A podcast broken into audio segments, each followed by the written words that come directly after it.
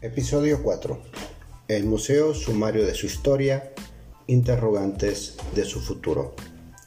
El 18 de mayo pasado se celebró como cada año desde 1977, promulgado por el ICOM, el Día Internacional de los Museos. Este podcast quiere participar del festejo, haciendo un sumario de su origen como institución tutelar de los objetos que produjeron las manos y los conceptos humanos. Veamos. Los museos tienen su origen en el momento histórico en que se entendió que recoger, coleccionar, conservar y administrar objetos valiosos, quizás acomodados rudimentariamente, en gabinetes y repisas improvisadas o decorativas, en salas abiertas a su visita, eran actividades más importantes y más incluyentes que solo un mero fetichismo es novista y acumulativo para el autorregodeo.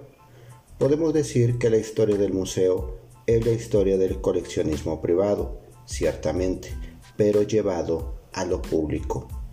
Y es que su origen prístino fueron las colecciones y las galerías privadas visitadas de vez en cuando solo por círculos muy cerrados de las élites económicas, científicas e intelectuales por ejemplo, el Museo del Vaticano, nos dice José Fernández, era visitado únicamente una vez al año en los Viernes Santos. A estos objetos acumulados, apilados en la sombra de un pasado oscurantista, ostentados como símbolos de poder, hoy les llamamos bienes culturales.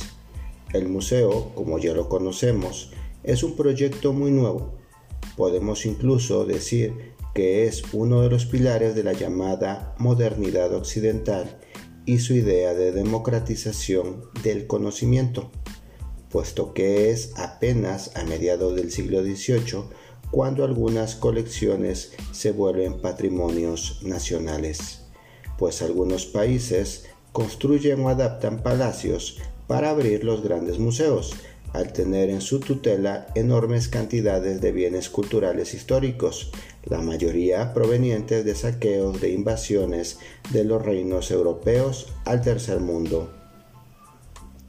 Citamos nuevamente a Fernández para decir que los museos más prematuros son el Museo Británico de Londres, abierto en 1753, la Galería Kessel, abierta en 1760 por Guillermo IV. El Museo del Louvre en París, Francia, abierto en 1798. Como podemos entender, la historia del museo en América Latina es distinta y tardía, esto debido a la conquista y a las colonias, siendo en esta larga temporalidad el clero el que concentró la mayoría de las colecciones privadas, así como algunas dinastías económicas y políticas que hacían de mecenas durante todo el siglo XVIII y XIX. Es muy importante darle la dimensión justa al museo, como un fenómeno producto de lo social y, por supuesto, de la influencia de los avances científicos. Tratemos de hacer una lista que nos permita sostener esta idea. Primero, a raíz de la Revolución Francesa de 1789, los bienes reales fueron socializados, constituyéndose en bienes públicos a cargo del Estado. Segundo, entre 1738 y 1748, los descubrimientos arqueológicos de Herculano y Pompeya, respectivamente, así como el estudio de las piezas también halladas tanto en Egipto como en Mesopotamia, que aumentaron las colecciones y el número de museos construidos.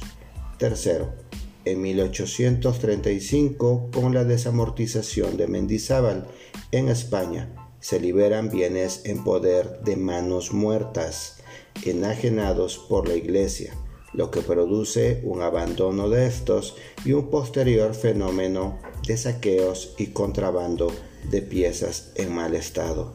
Estos bienes pasan a la tutela pública, dándoseles su estudio, su catalogación y el control del poder institucional.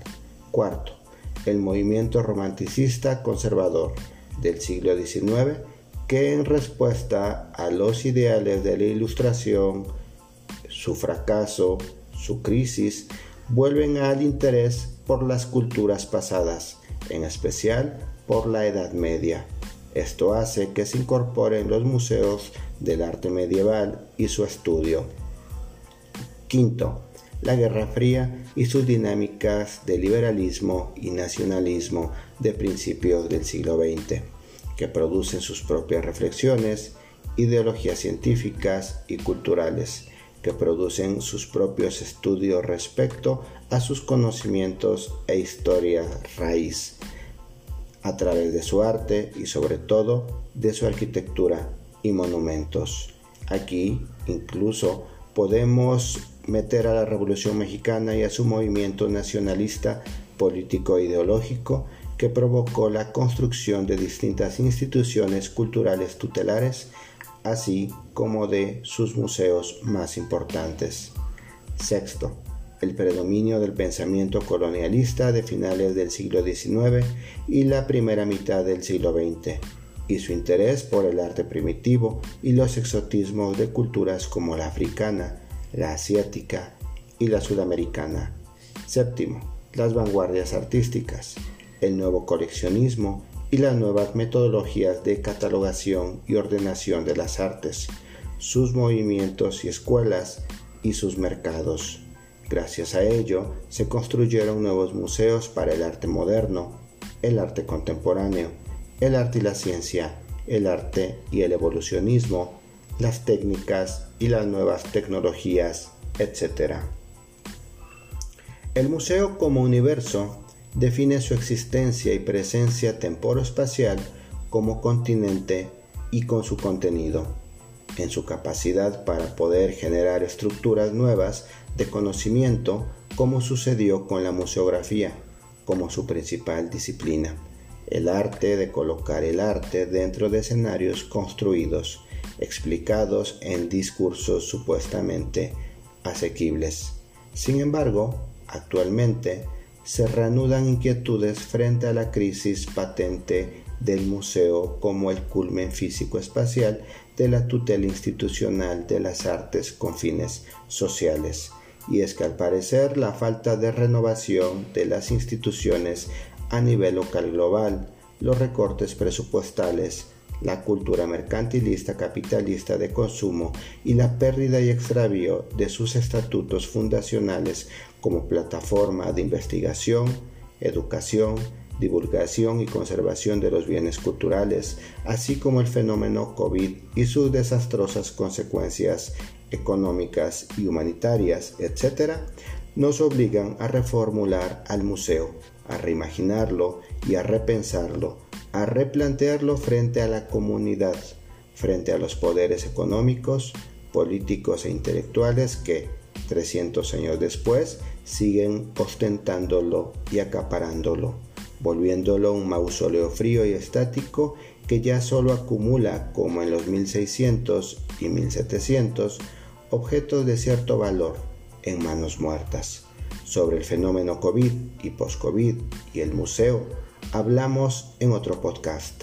Soy Manu Moreno y esto fue Hierba Mala.